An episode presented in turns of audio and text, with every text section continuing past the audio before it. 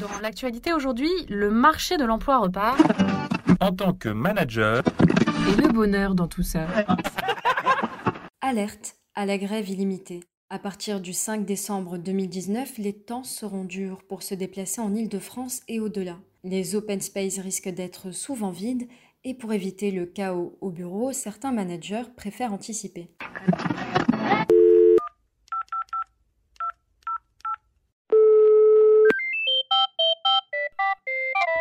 Service après-vente du manager, bonjour Bonjour, je vous appelle parce que je suis manager et que bah, j'entends parler de la grève du 5 décembre.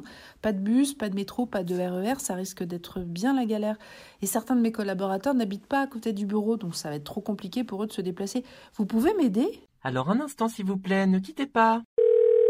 Bonjour, je m'appelle Henri Laoud, je suis euh, Scrum Master et une partie de mon travail est donc d'être coach auprès de mes équipes. Et je vais donc tenter de répondre à votre question. Si on veut pas s'arrêter de bosser, comment est-ce que je peux anticiper au mieux ce genre d'événement inhabituel? En Agile, on a centré la méthodologie sur euh, l'humain et sur la communication. Donc on est en plein dans le sujet finalement du télétravail qu'il faut essayer d'anticiper, qu'il faut essayer d'ajuster euh, selon euh, les circonstances. Alors là, pour le coup, on a de la chance. euh, ce- C'est une situation qui, a, qui est prévue à un mois du 5 décembre. Euh, je pense qu'il est euh, le bon moment pour commencer déjà à en discuter avec les équipes. Énormément de solutions peuvent sortir de ces discussions. L'idée, c'est de rassurer les gens sur le fait que c'est une situation qui va toucher tout le monde. Se dire, d'accord, cette journée, on sait qu'elle va être compliquée. Quel est notre objectif sur cette journée? Est-ce est, est-ce que cet objectif est de garder une productivité euh, égale à une productivité normale ou alors est-ce qu'on accepte d'avoir une productivité qui est moindre? Et là, évidemment, les solutions vont euh, euh, varier euh, selon le cas de figure. Si j'ai une société euh, qui a déjà l'habitude euh, de travailler de temps en temps à distance, etc., évidemment, les choses vont être beaucoup plus faciles. Euh, si j'ai une société qui n'a pas du tout cette habitude, qui n'est pas forcément équipée, là, ça peut changer énormément de choses. Mon métier, euh, c'est de travailler avec des équipes qui sont euh, auto-managées. Ça ne veut pas dire qu'il n'y a pas de manager ou de, ou de décisionnaire. Euh, en revanche, on, on remet énormément des décisions qui sont prises à l'équipe. Et donc, ça peut être une idée pour un manager de tout simplement poser la question à son équipe, de savoir combien de personnes seront réellement impactées, combien utilisent les transports pour venir, combien utilisent peut-être le vélo ou un autre moyen de transport, prendre en compte aussi le fait que euh, les routes risquent d'être saturées, et donc déjà d'avoir une première euh, indication sur le nombre de personnes qui vont pouvoir venir. Et puis il y a les personnes qui viennent et qui n'ont pas tous leurs collègues, donc ça aussi c'est, ça peut être impactant. Et j'ai pas d'autre choix que le télétravail pour ceux qui habitent loin? Euh, Si l'employeur veut que ses employés viennent, euh, il peut leur payer le taxi ou un moyen de transport, il peut leur payer l'hôtel d'à côté, soit euh, le faire travailler d'ailleurs, éventuellement chez lui, ou des locaux de la société qui sont plus près de, chez lui, euh, sur lesquels il n'a pas forcément l'habitude euh, d'aller. Euh, ça peut être des salles de réunion réservées pour l'occasion euh, dans des endroits qui sont autres que ceux de la société. Après, euh, acheter du matériel pour l'occasion, ça me semble un petit peu utopique. En fonction de la charge que ça représente cette période de fin d'année, euh, les, sociétés ne vont pas s'organiser de la même manière. Souvent, les sociétés qui ont ce genre de, de, de problématiques de saisonnalité, euh, donc qui vont faire euh, énormément de chiffres d'affaires aux périodes de, fêtes, aux périodes de vacances, etc., ces sociétés-là, souvent, même sans qu'il y ait forcément de grève, elles anticipent ces périodes de charges fortes. Ce sont des, des périodes sur lesquelles parfois on voit arriver euh, euh, des, des, intérimaires pour venir en aide aux, euh, aux, employés de la société. Enfin, ce sont déjà des sociétés qui mettent en place énormément de, de process pour permettre des périodes de charge intense. Est-ce qu'il y a des méthodes de travail que je peux prévoir pour que tout se passe au mieux? La première chose à faire, c'est simplement d'avoir confiance en ses employés.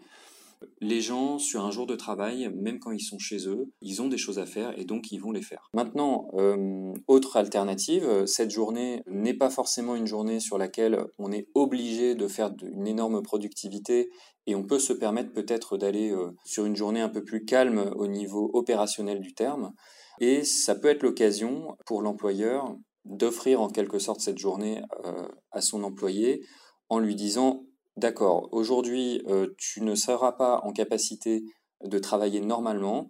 Je te propose de travailler euh, sur un sujet que tu n'as d'habitude peut-être pas le temps euh, de faire comme de la recherche, de la lecture sur des articles liés à l'activité de la société, des choses qui peuvent être faites depuis la maison sans avoir besoin d'un environnement de travail de bureau. En termes de méthodologie, effectivement, quand il faut suivre le travail d'une équipe, on peut mettre en place ne serait-ce qu'une réunion quotidienne, hebdomadaire, peu importe, au téléphone, soit, soit en tête-à-tête avec, avec chacun, des, employés, soit une réunion de groupe.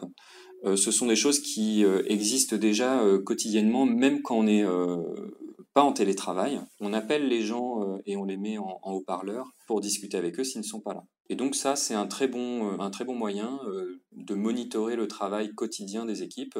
Voilà ce que j'ai fait hier, voilà ce que je compte faire aujourd'hui, et euh, voilà les points sur lesquels j'ai besoin de votre aide. Est-ce que je dois davantage suivre leur mission? Il ne s'agit pas de suivre ou d'appeler ou d'être plus vigilant, il s'agit surtout de plus communiquer. Et côté matériel? C'est un prérequis au télétravail. Pour les autres sociétés qui peuvent éventuellement s'adapter, comme beaucoup de sociétés qui travaillent euh, dans des bureaux finalement. Euh, beaucoup d'entre elles euh, sont déjà les, personnes ont des ordinateurs portables, etc. Donc a priori ils peuvent travailler de n'importe où.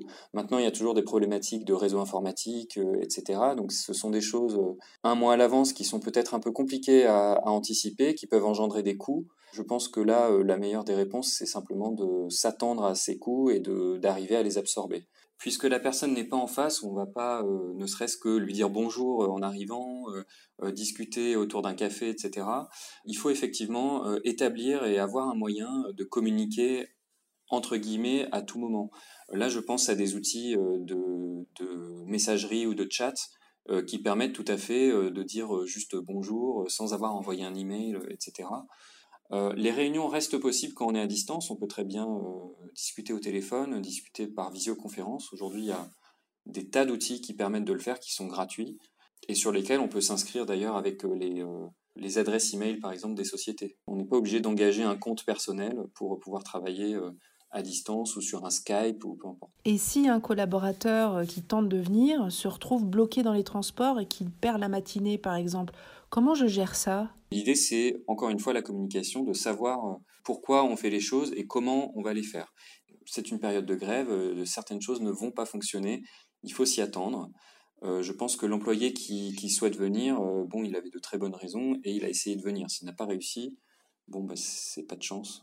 Ce qu'il faut comprendre, c'est que quand, quand quelqu'un fait une erreur ou voilà, dans cette situation-là, il a perdu sa matinée, c'était évidemment pas de son fait ou peut-être que c'était de son fait, mais en tout cas, c'était pas sa volonté.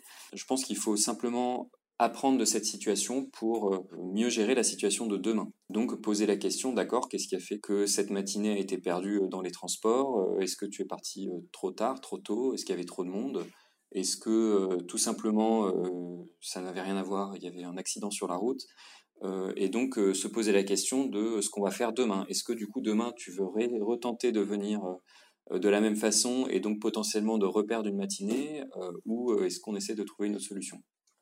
Service après-vente du manager vous remercie pour votre question. Vous pouvez maintenant raccrocher. Un podcast cadre emploi.